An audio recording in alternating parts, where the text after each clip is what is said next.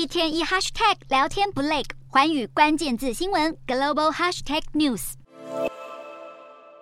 脸书母公司 Meta 公布上季营收，根据财报，Meta 在连续三季下滑之后重返成长，第一季营收上升了百分之三，来到两百八十六点五亿美元。高于分析师预期的两百七十七亿美元。Meta 股价因为财报好消息，当地时间二十六号盘后一度大涨超过百分之十二，公司市值一口气就激增了超过五百亿美元。而 Meta 执行长祖克伯表示，人工智慧 AI 大大激励了营收成长，因为它为 Facebook、Instagram 和 WhatsApp 带来流量，并创造更多的广告销售。整体而言，至少会有一个产品的单日使用人数超过三十亿人，创下公司的新里程碑。但一昧把功劳归于 AI，部分专家认为有失公允。相较于新宠儿 AI 一度蔚为风潮的元宇宙，今年亏损预计会持续扩大。另外，Meta 已经积极启动削减开支计划，裁员二点一万人，让管理阶层更扁平化，努力达成祖克伯宣称的二零二三年是效率年的目标。